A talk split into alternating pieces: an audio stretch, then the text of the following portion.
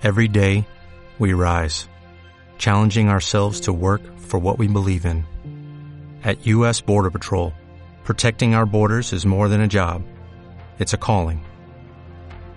Agents answer the call, working together to keep our country and communities safe. If you're ready for a new mission, join U.S. Border Patrol and go beyond. Learn more at cbp.gov/careers. Es tu derecho, el espacio de reflexión, análisis e información de los puntos más importantes de la agenda de derechos humanos en nuestro país.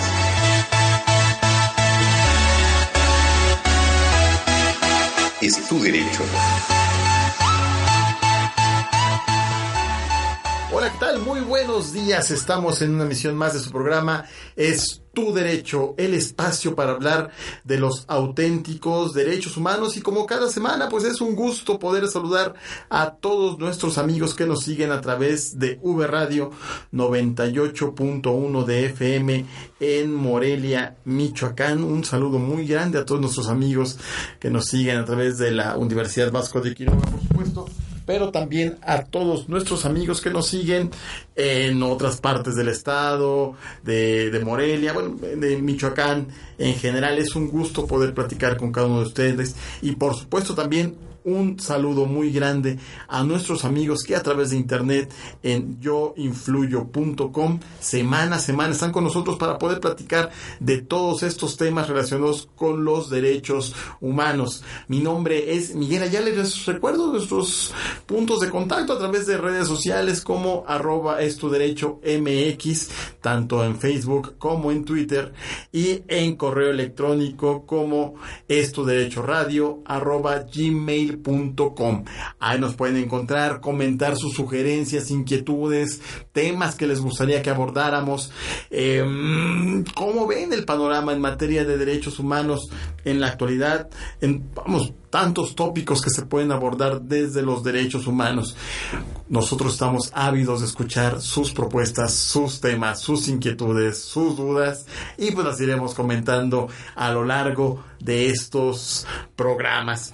Como hemos venido señalando ya varios meses, est estos últimos meses nos hemos dedicado a, a analizar el tema de, de, de, la jornada electoral de, este, de estas elecciones del 2018 a lo largo de, de, estos meses pues señalábamos cómo era una elección atípica en el sentido de que pues veíamos ahí unos unas uniones entre partidos políticos que nos parecían bastante extrañas que generaban más eh, incertidumbres que certidumbres que dejaban con mal sabor de boca a, militanto, a militantes tanto de un partido como de otro. El caso más, más emblemático quizás sea el, el Frente por México, donde el Partido Acción Nacional se alía con el Partido Revolucionario Institucional, el Partido de la Revolución Democrática, perdón, el PRD,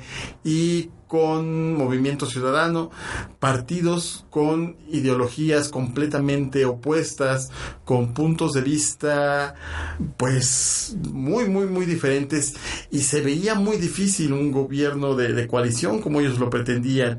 Y bueno, esto se vio reflejado por supuesto en el resultado de las elecciones. En el programa pasado, eh, pues ya se avisoraba y así lo señalábamos que López Obrador sería el próximo presidente de México, el, ganador indiscutible de la contienda.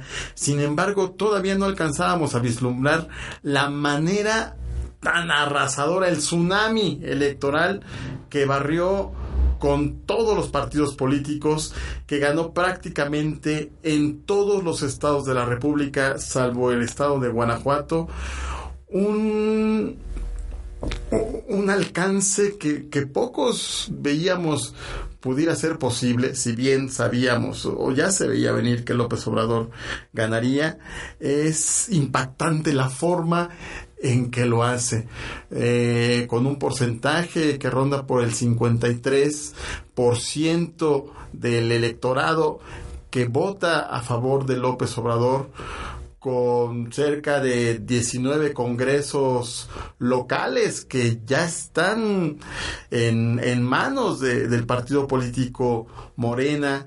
Llama la atención que el PRI, el PRI no ganó ni un solo distrito electoral en todo el país, de los 300 distritos electorales, ni uno solo es para el PRI. De las gobernaturas eh, que estaban eh, en disputa para cambiar al gobernador, que estaban en elecciones, ni una sola es para el PRI.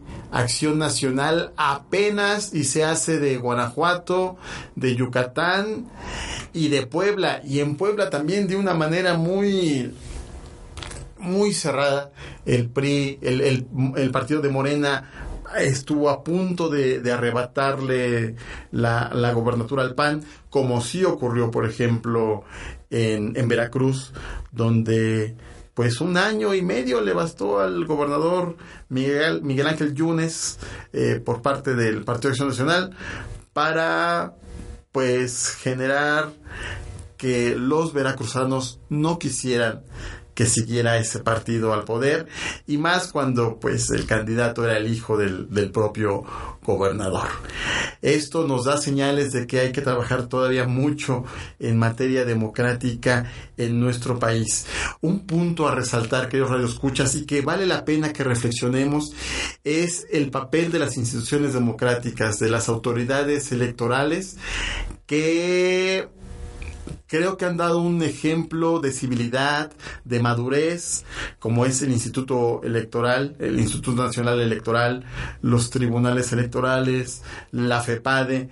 Creo que han actuado, salvo el Tribunal Electoral que tiene algunos asegúnes y que ya hemos comentado en algunos programas anteriores, pero en esta jornada electoral dieron muestra de la gran capacidad que tienen para organizar este, estas elecciones, las más grandes en la historia de nuestro país, de una manera pacífica, tranquila, se colocaron prácticamente, podemos decir que prácticamente todas las casillas se colocaron, se instalaron, algunos por ahí en algunos estados de la República tuvieron algún problema, pero fue mínimo. La ciudad salió a votar, la ciudad salió con mucha esperanza, con mucho entusiasmo, con mucha energía a manifestar su voto. Y bueno, ahí están los resultados, a veces se gana, a veces se pierde, ahora le tocó ganar a Andrés Manuel López Obrador después de dos intentos anteriores, finalmente se hace de la presidencia de la República. Y la sociedad amaneció tranquila, amaneció sin mayores problemas, amaneció el día a día saliendo a trabajar, vamos, no hubo mayores disturbios y esto lo quiero señalar y de manera muy clara y consistente porque pues parece que la democracia no está hecha para todos y es un llamado de atención muy fuerte a Morena. ¿Por qué lo digo? Porque volvemos al mismo, a la misma cantaleta de siempre. En los estados, en las elecciones, donde Morena gana, hay fiesta democrática y la oposición, eh, con una altura de miras, reconoce la derrota y seguimos trabajando, no hay problema.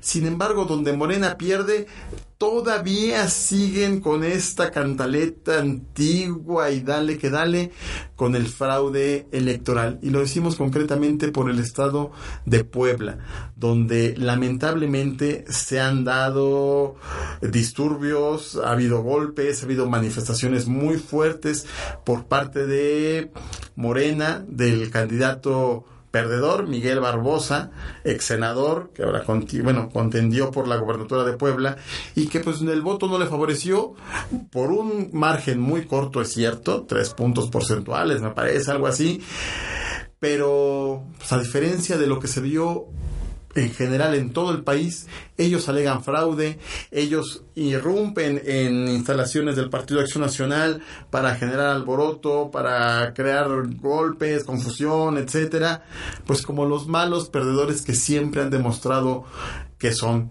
Un llamado de atención muy fuerte y la sociedad civil que esté muy al pendiente y muy alerta de este tipo de actitudes por parte de algunos de los que pretenden gobernarnos que cuando les va bien en las elecciones, pues celebran todo, pero cuando les va mal no saben reconocer la derrota. Ese es un talón de Aquiles muy fuerte que ha padecido Morena, que ha padecido la izquierda en general a lo largo de todos los años y que pues ya tiene que erradicarse de una vez. Ya eso creo que México es un país que ha demostrado su compromiso con la democracia, que ha demostrado su compromiso por un México mejor y más tranquilo a través de ejercer el voto de manera responsable, en donde los ciudadanos salen y dicen por quién quieren votar. Y esto también es un cheque en blanco para eh, el actual gobernador de Puebla, este Tony Gali, ni para la candidata que parece que va a ser la próxima gobernadora en Puebla, esposa, por supuesto, de Rafael Moreno Valle, ex gobernador de Puebla, que seguramente, y bueno, no seguramente, pero representan eh, pues lo peor del Partido Acción Nacional. Representan lo más alquilosado, la vieja forma de hacer política, representan al panismo oportunista que solo ve la manera de ganar votos, alejados completamente de la doctrina partidista de Acción Nacional que durante muchos años los caracterizó, pues eso es lo que representa el grupo de Rafael Moreno Valle. Ese es el grupo que, bueno, finalmente como sea, se hizo de la gobernatura de Puebla nuevamente y pues va un llamado de atención tanto al grupo de Moreno Valle que pues no llega de la mejor manera al gobierno de Puebla para los siguientes seis años, como al grupo de Miguel Barbosa, contendiente por Morena, que perdió, así que decirlo, perdió esta elección y que lamentablemente no reconocen el triunfo. Tenemos mucho que hacer todavía en materia de fortalecimiento de la democracia y si se lo dejamos solo a los partidos políticos, pues no vamos a llegar a buen puerto.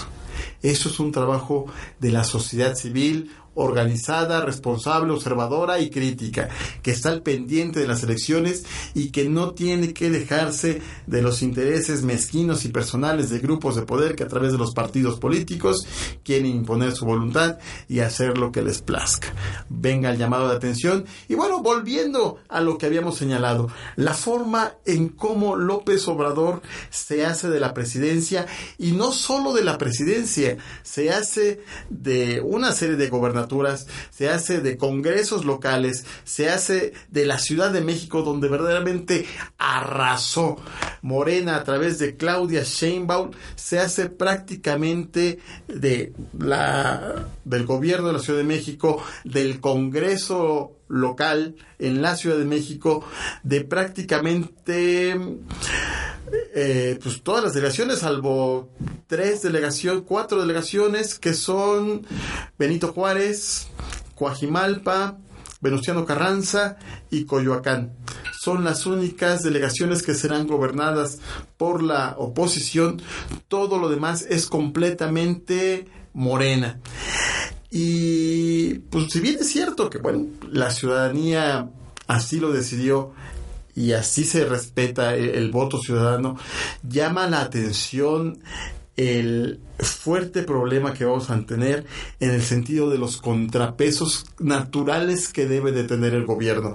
Durante muchos años, a raíz de la crisis tan fuerte que se vivió en el 88 con un presidencialismo ya muy desgastado, un gobierno encabezado en ese entonces por Carlos Salinas de Gortari que se hace de la presidencia a través de un fraude electoral de magnitudes insospechadas y que bueno, fueron dando estas aperturas a un a una transición democrática a una serie de contrapesos por parte de, de, la, oposición y donde se vio por primera vez en el gobierno de Ernesto Cedillo, la siguiente administración después de Carlos Salinas de Gortari, donde el PRI por primera vez en su historia no tiene una mayoría en el Congreso de la Unión. Es ahí donde el presidente entonces tenía que negociar con las diversas fuerzas políticas, el PRD, el PAN, partidos pequeños que, estaban representados en el Congreso de la Unión, en donde se tenía que hacer un trabajo de negociación, donde se tenían que presentar las propuestas del presidente, el Congreso discutirlas y aprobarlas o no, tanto en la Cámara de Diputados como en la Cámara de Senadores. Y esto tuvo también una serie de claroscuros. Si bien mucha gente veía con buenos ojos el hecho de que nuestras autoridades tuvieran que negociar, no tuvieran el cheque en blanco para hacer lo que quisieran, también hablaban de una serie de mmm, marasmo en el Congreso de la Unión, en el sentido de que muchas leyes buenas para el país no podían hacerse realidad al haber este choque de conflictos de intereses, de diversos partidos políticos, unos votando a favor y otros en contra, que le ponían una especie de alto, de stop, de cámara lenta a todas estas reformas necesarias para el país. Entonces decían, pues es que se necesita, y con un dejo de añoranza, se necesita otra vez el partido fuerte que imponga y que diga, así es como se deben de hacer las cosas. Y eso es lo que nuevamente estamos viendo con Morena. Tenemos que ir a un pequeño corte comercial que escucha. Regresando del corte, vamos a hablar justamente de este cheque en blanco que le acaban de entregar a Andrés Manuel López Obrador, por lo menos para este primer trienio eh, que empezará el primero de diciembre de 2018. Estamos en Es tu Derecho, el espacio para hablar de los auténticos derechos humanos. Mi nombre es Miguel Ayala y en un momento regresamos. Hablemos de derechos humanos. En un momento regresamos a Es tu Derecho.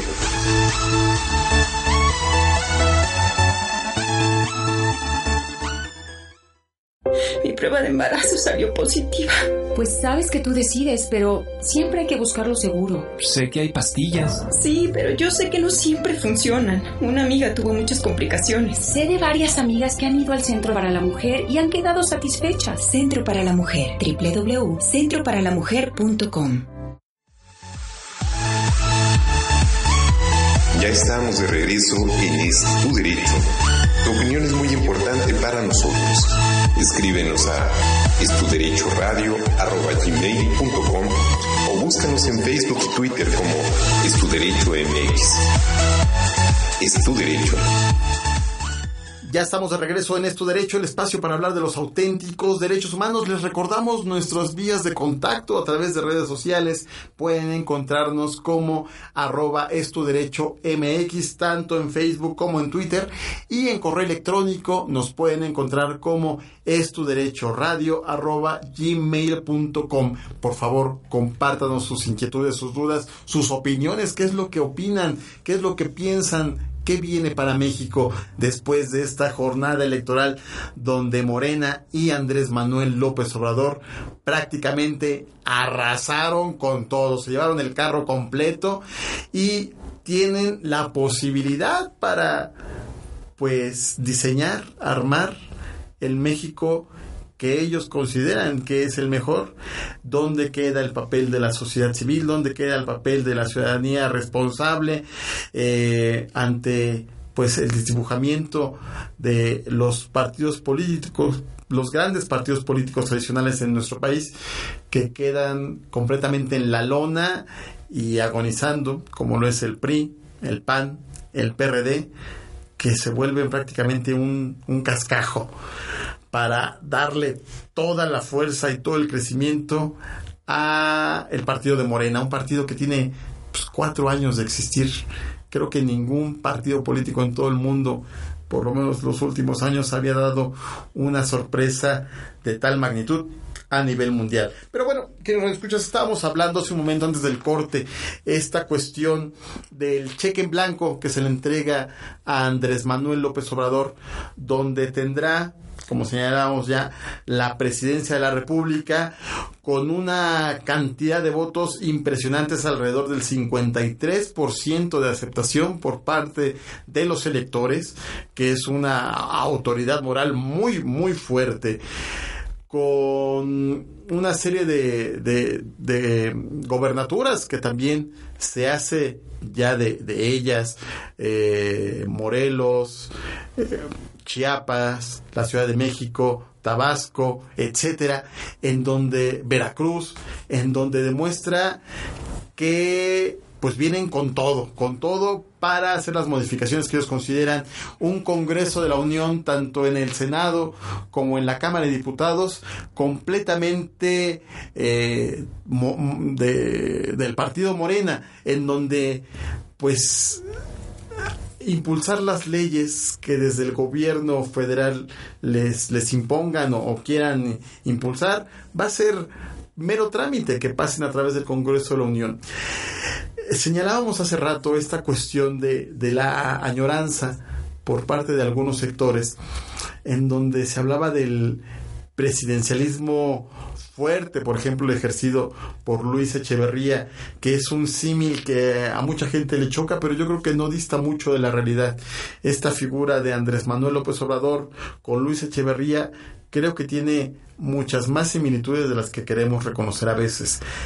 Eh, y esto nos da pues una serie de temas que tendremos que abordar y por supuesto también en materia de derechos humanos en el sentido de que actualmente bueno en esta en esta nueva etapa presidencial que viviremos a partir de diciembre próximo, eh, Andrés Manuel López Obrador tendrá un poder impresionante que no gozaron ni Ernesto Cedillo, por supuesto, Vicente Fox con toda la euforia del cambio, de sacar al PRI por fin de los pinos, de querer vivir un proceso, una democracia auténtica en nuestro país, ni siquiera Vicente Fox gozó de esa, ese apoyo por parte de la ciudadanía para poder implementar las reformas necesarias para el país.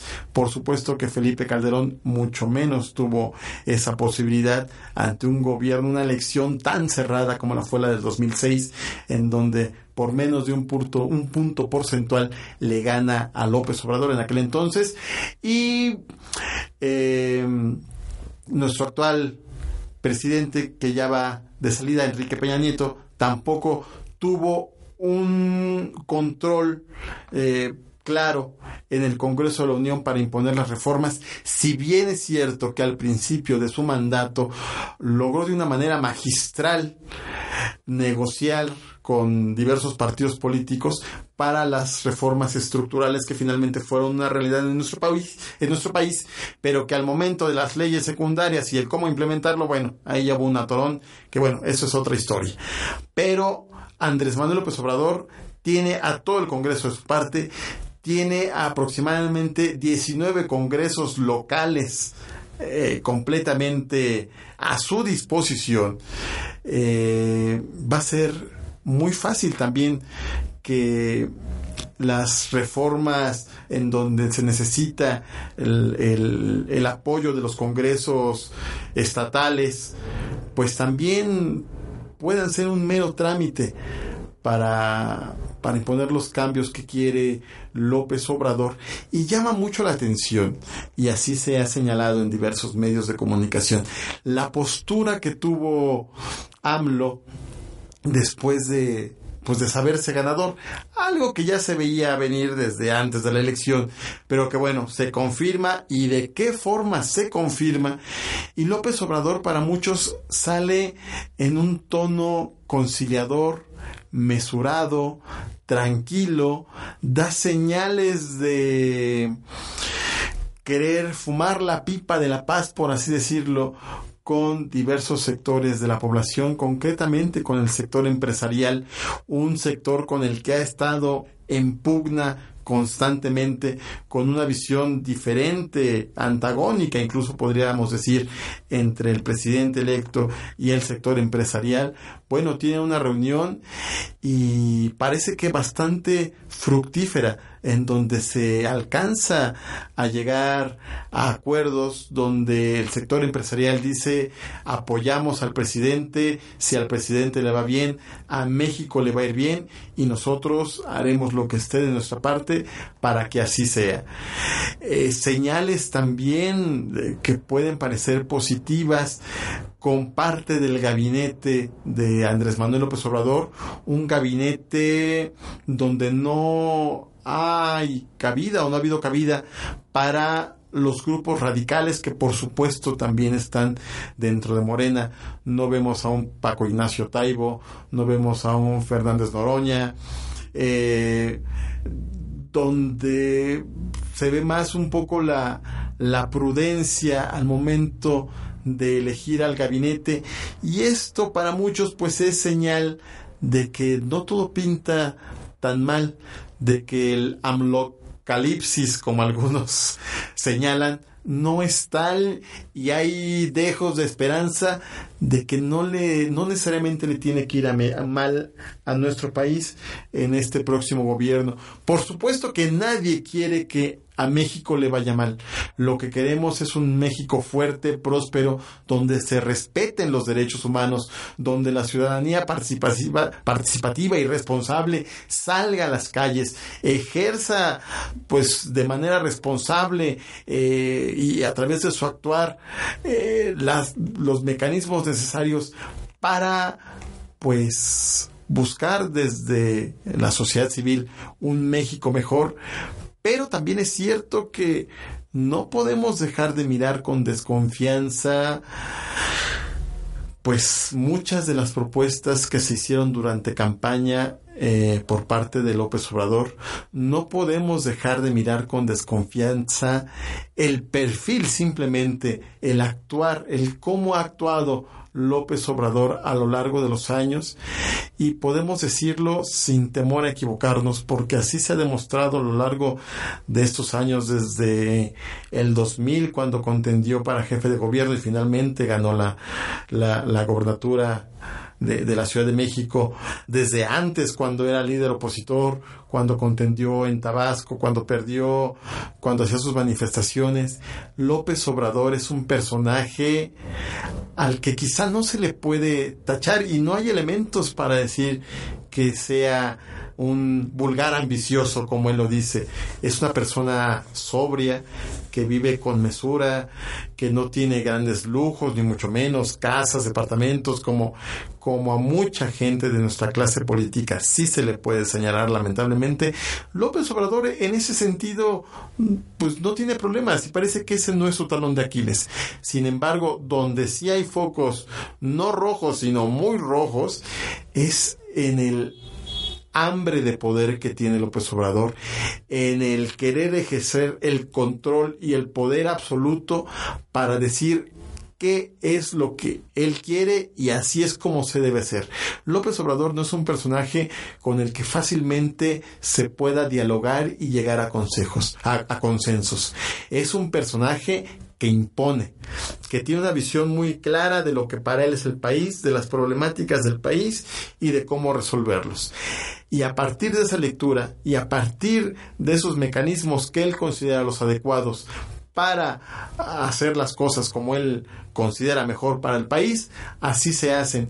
Quien esté a favor de ese punto de vista, está bien está a favor de México, está a, es de los mexicanos responsables, pero los que piensan diferente que los que se atreven a disentir o a ver otras opciones, automáticamente son calificados como la mafia del poder, como los pirurris, como los que quieren hacer daño a México, etcétera, una serie de epitetos que, bueno, ya son clásicos en López Obrador y en cómo descalifica a sus oponentes. Ese es el gran riesgo para nuestro país y donde la sociedad civil tiene que estar muy atenta. Si bien, si bien la sociedad fue la que aceptó darle este cheque en blanco para que Andrés Manuel López Obrador actúe como él considere adecuado y haga las reformas que él considere adecuadas para el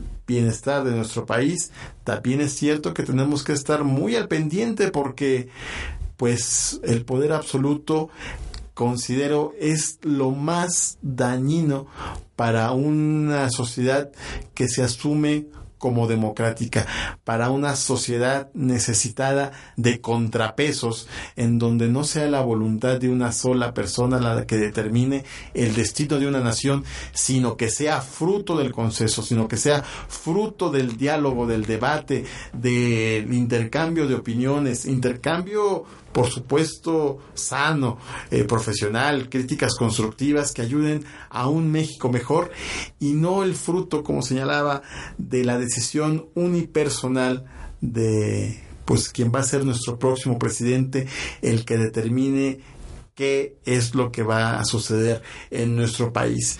Por supuesto que son a veces chocosas las comparaciones, pero no podemos dejar de ver a nuestra hermana República de Venezuela. Venezuela eh, donde Hugo Chávez se hizo del poder de una manera muy similar a la que ocurrió en, en, nuestro país actualmente, después de un gran descontento por parte de la sociedad ante una clase política corrupta, podrida, que insensible al sentir de la sociedad. Bueno, es así como se hace el poder Hugo Chávez. Los primeros años de gobierno, así nos los han señalado amigos venezolanos exiliados en nuestro país, los primeros años de gobierno de Hugo Chávez en Venezuela fueron mesurados, fueron tranquilos, fueron sin mayor eh, altibajo ni, ni cuestiones, eh, cambios abruptos. Sin embargo, conforme fue avanzando el gobierno de Hugo Chávez, es como se fueron minando la fuerza de las instituciones democráticas que había en aquel país, es como se fue cooptando la voluntad de líderes empresariales, de líderes sindicales, de líderes eclesiales, de líderes sociales, para después, tendiendo ya todo el control de la sociedad, dar el manotazo y pasar de una dictadura, de una democracia que si bien tenía sus altibajos, era una democracia sólida y ejemplo para muchos países en Latinoamérica, se pasó a una dictadura que actualmente, después de 20 años, cada vez los venezolanos están más desolados, más devastados, una crisis humanitaria que se vive en aquel país impresionante y todo resultado de la voluntad de un solo hombre, del poder absoluto de un solo hombre que pues decidió eso para su país y que actualmente los venezolanos son quienes más lo padecen. Que no nos pase esto en México, dice aquel refrán, si ves las barbas de tu vecino cortar por las tuyas a remojar, pues tomemos ejemplo y no porque necesariamente tenga que pasar eso en México. La situación en nuestro país es una situación diferente en muchos aspectos. La población, la sociedad, las instituciones mexicanas son diferentes a las que vive el pueblo venezolano. Sin embargo, hay que tener los ojos bien alertas. Recordemos una de las frases que a mí más me marcaron dentro de esta jornada electoral, esta, esta campaña que se vivió hace un par de meses, donde López Obrador señalaba que él veía siempre con desconfianza eso que se llama la sociedad civil. ¿Por qué? Pues porque la sociedad civil es crítica, porque la sociedad civil organizada es responsable, no se traga todo a la primera, no es una sociedad adormilada y al que le puedes contar un cualquier cuento y te lo cree, es una sociedad que pregunta, que cuestiona, que investiga, que indaga, que quiere soluciones, que quiere respuestas. Y eso no va con el perfil de Andrés Manuel López Obrador, eso no va con el perfil de un, una especie de quien pudiera llegar a ser dictador. Eh, Andrés Manuel López Obrador, insistimos, es una persona a la que no le gusta el diálogo, sino la imposición, a la que le gusta este presidencialismo fuerte, que actúa con determinación, decide qué es lo que se va a hacer y se hace. Y esa visión de gobierno de los años 70 creo que ya no va con la sociedad actual. Es responsabilidad de nosotros. Los contrapesos ya no están en el gobierno, ya no están en los partidos políticos, ya no están en, el, los congresos, tanto de la Unión como los congresos locales, ya no están, me atrevería a decir, ni siquiera en la Suprema Corte de Justicia de la Nación. Los contrapesos para el gobierno de Andrés Manuel López Obrador. Con todo y que le deseamos que le vaya muy bien, porque yéndole bien a él le va a ir bien a México, los contrapesos reales a su gobierno están en la sociedad civil organizada y responsable. Estamos en Esto Derecho, el espacio para hablar de los auténticos derechos humanos. En un momento regresamos. Hablemos de derechos humanos. En un momento regresamos a Es tu derecho.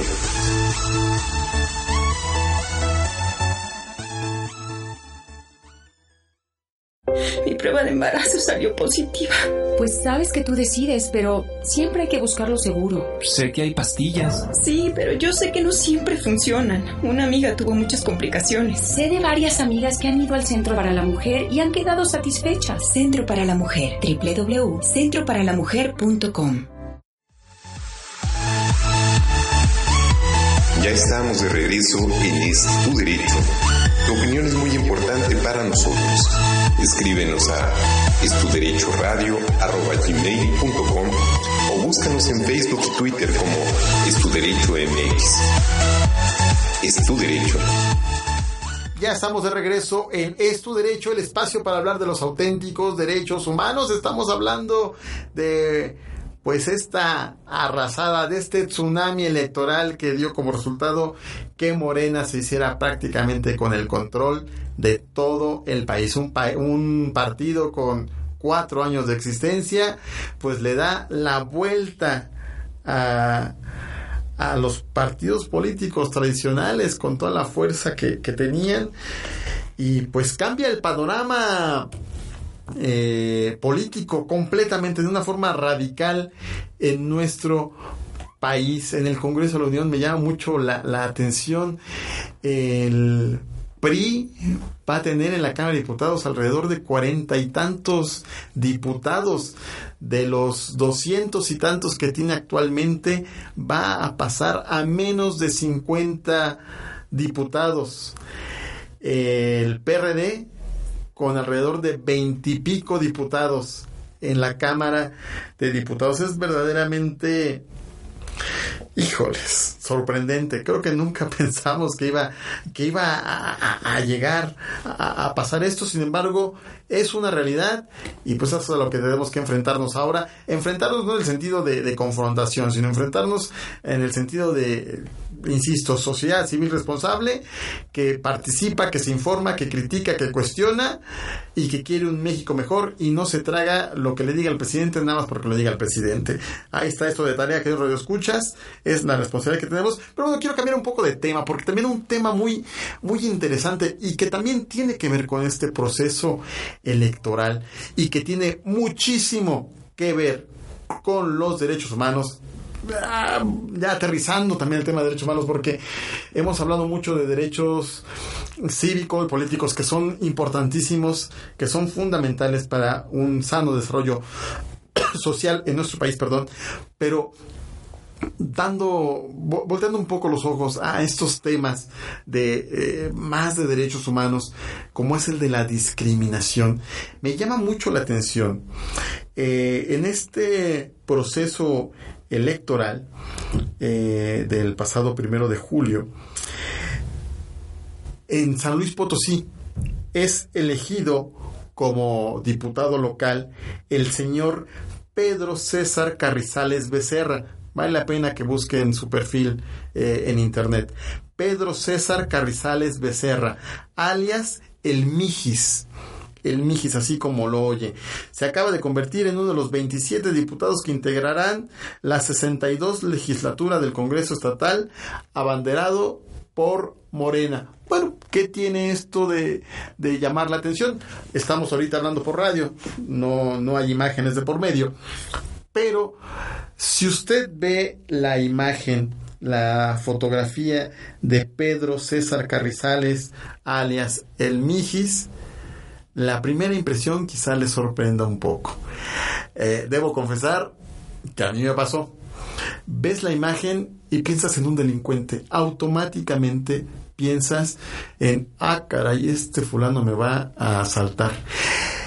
Este comentario que lo confieso, y aquí ante todos ustedes que os escuchas, la primera impresión que me genera es la impresión general de muchísima gente que en redes sociales este mismo comentario que yo hice lo estuvo haciendo viral a través de Facebook y de Twitter, en donde señalaban que esta persona efectivamente pues parece un, un porro, parece delincuente, parece asaltante. Uno se va con esa primera impresión y también empiezan actos discriminatorios. Ah, por supuesto, pues es de Morena, que se podía esperar, claro, lo peor de lo peor, etcétera, etcétera, etcétera.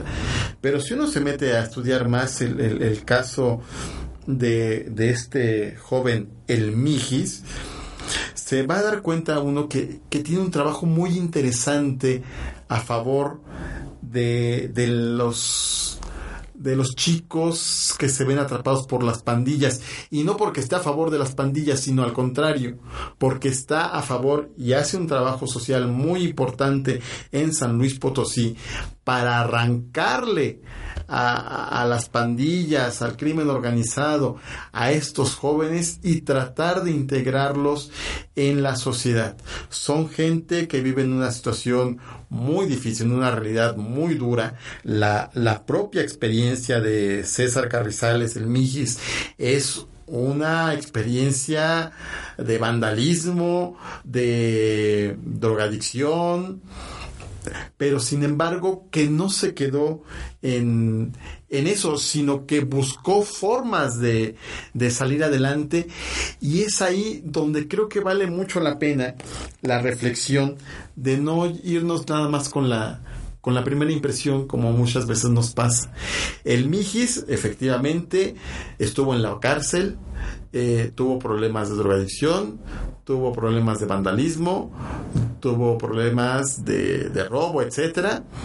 Sin embargo, operó un cambio en su vida y se dio cuenta de que por, por ahí no iba y quiso hacer algo bueno para la sociedad. Entonces, ¿qué hace?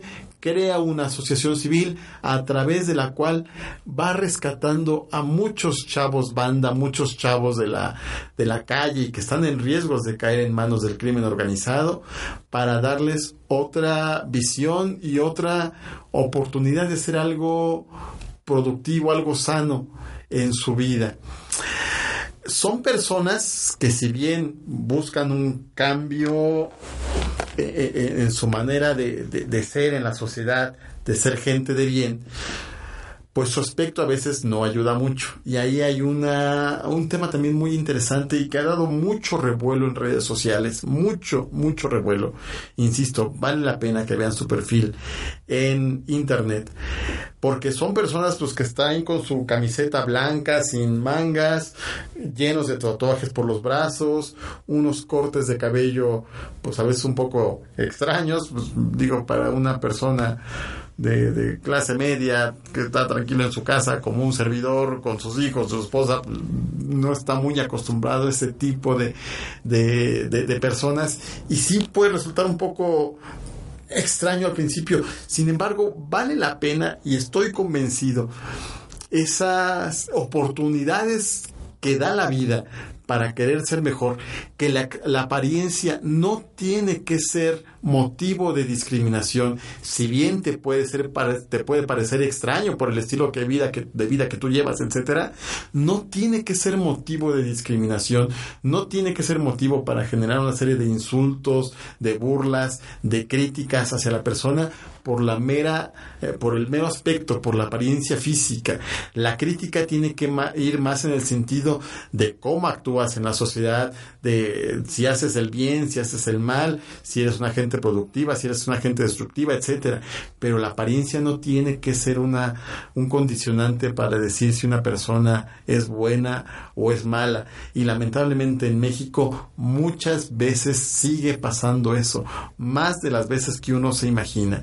Ahora bien, también, muy importante, el Congreso, los congresos, los diputados, son espacios pensados para representar a la ciudadanía, son espacios pensados para que todas las expresiones de la sociedad tengan cabida ahí y manifiesten lo que consideran mejor para su sociedad.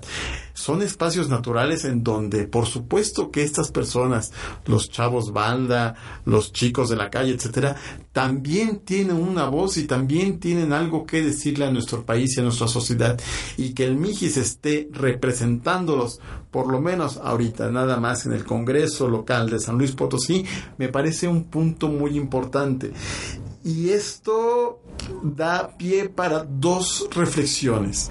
La primera, tenemos que trabajar en nuestros gobiernos, en las cámaras de diputados, en las cámaras de senadores, pero principalmente en la Cámara de Diputados, que son los representantes del pueblo, como así les gusta que les digan, los representantes de la sociedad, para que cualquier persona, cualquier persona pueda tener representatividad. Cualquier persona puede llegar al Congreso a hacer valer su voz, pero tiene que haber un cuerpo, una estructura de gente preparada, que tenga dominio de las leyes, que tenga eh, eh, los elementos necesarios para poder transmitir el sentir de la sociedad a una legislación.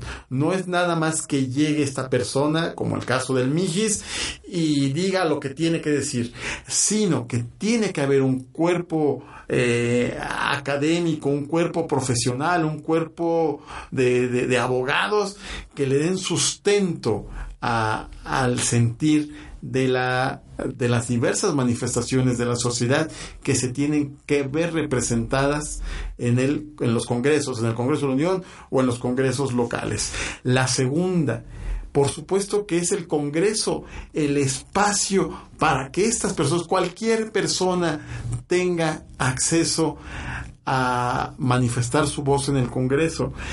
Y hago aquí la distinción porque recordamos nuestro compañero Oliverio Orozco que últimamente no ha podido estar con nosotros debido a que participó en una contienda electoral, como ustedes ya saben, por eh, la alcaldía de Coyoacán aquí en la Ciudad de México y me llama mucho la atención y lo quiero relacionar porque yo participé de cerca en la campaña de, de Oliverio y se contendía contra dos personajes bastante curiosos, bastante peculiares.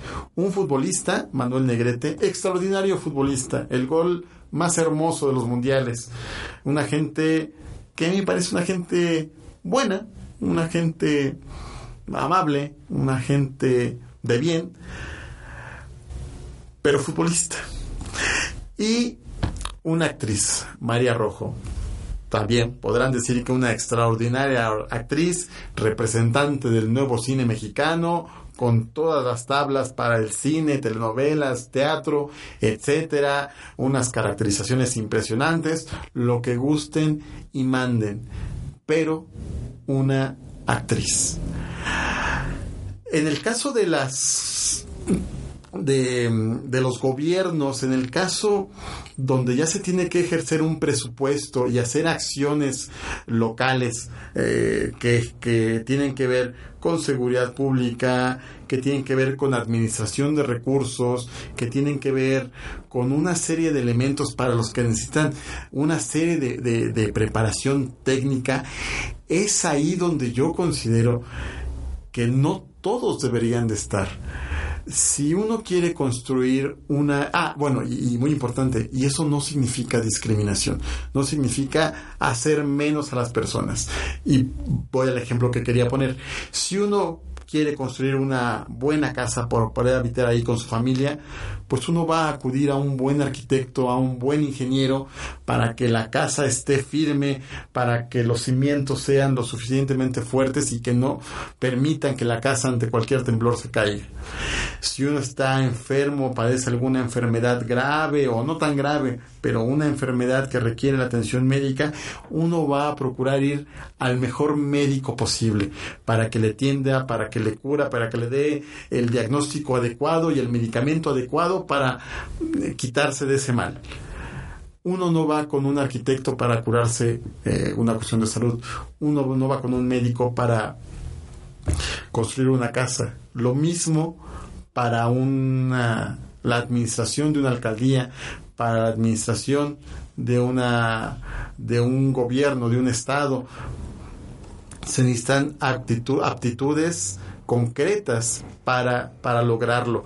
Si un futbolista quiere participar de la vida pública, el lugar adecuado debería ser el Congreso local y representar al deporte y representar a los futbolistas y representar a las personas que quieren ejercitarse físicamente, que quieren contender en, competencias nacionales, internacionales, de qué forma se les puede apoyar. Ese es el medio ideal. Si una actriz quiere también participar en política, en la cosa pública, el Congreso es el lugar adecuado para que pueda representar a su gremio, para que pueda hablar de cultura, para que pueda hablar de expresiones artísticas, para que pueda a través de las leyes fomentar este tipo de actividades. Es ese lugar adecuado y lo relaciono por supuesto con el MIGIS, en donde considero es la forma correcta en donde este sector de la población, grupos vulnerables, grupos de pandilleros que por supuesto quieren eh, dejar esta problemática de delincuencia, de drogadicción y demás, y que quieren servir a su sociedad, a su colonia, a su municipio, a su estado, a su país, lo hagan. ¿Cómo? A través de estas leyes que se pueden impulsar desde los congresos locales o federal para generar las condiciones adecuadas para el mayor desarrollo, el mejor desarrollo de estos grupos sociales. Pero el que una actriz, el que un futbolista estén contendiendo por una alcaldía, me parece que no es lo más adecuado. E insisto, no es un problema de discriminación, es un problema de decidir cuáles son los perfiles más adecuados para que una persona administre los recursos de una comunidad, en este caso de una alcaldía o de un municipio. Tenemos mucho que avanzar en esa materia. Volteemos a ver al estado de Morelos, el querido estado de Morelos, donde un futbolista y reitero, no es por discriminar, pero un futbolista y que se ha caracterizado por un muy bajo nivel intelectual no es discriminación, es descripción, será el próximo gobernador, será el responsable de materia de administración, de seguridad pública, de generar empleos, de generar oportunidades para jóvenes, etcétera.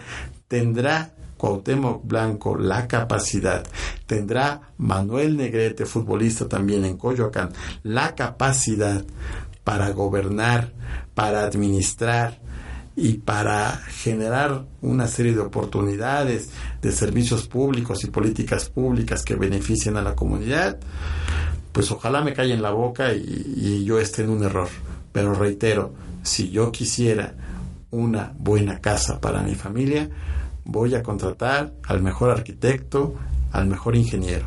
Si tengo un problema de salud, voy a recurrir al mejor médico, no a un futbolista, no a Cuauhtémoc Blanco queda en la reflexión. Nosotros nos tenemos que ir, queridos Radio Escuchas. Un gusto poder platicar nuevamente con ustedes a través de este espacio. A nuestros amigos de V Radio 98.1 de FM en Morelia, Michoacán.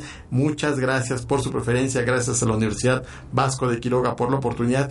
A nuestros amigos que semana a semana están con nosotros a través de yoinfluyo.com. Muchas gracias por su preferencia. Nos escuchamos la próxima semana para seguir abordando este y otros temas. Les prometo que vamos a dejar ya de un poco el tema político para adentrarnos en otras problemáticas en materia de derechos humanos. Mi nombre es Miguel Ayala. Que tengan todos muy buena tarde. Hasta luego. Esto fue Es tu derecho. Escúchanos la próxima semana para continuar con nuestro análisis de los temas fundamentales en materia de derechos humanos en México. Es tu derecho.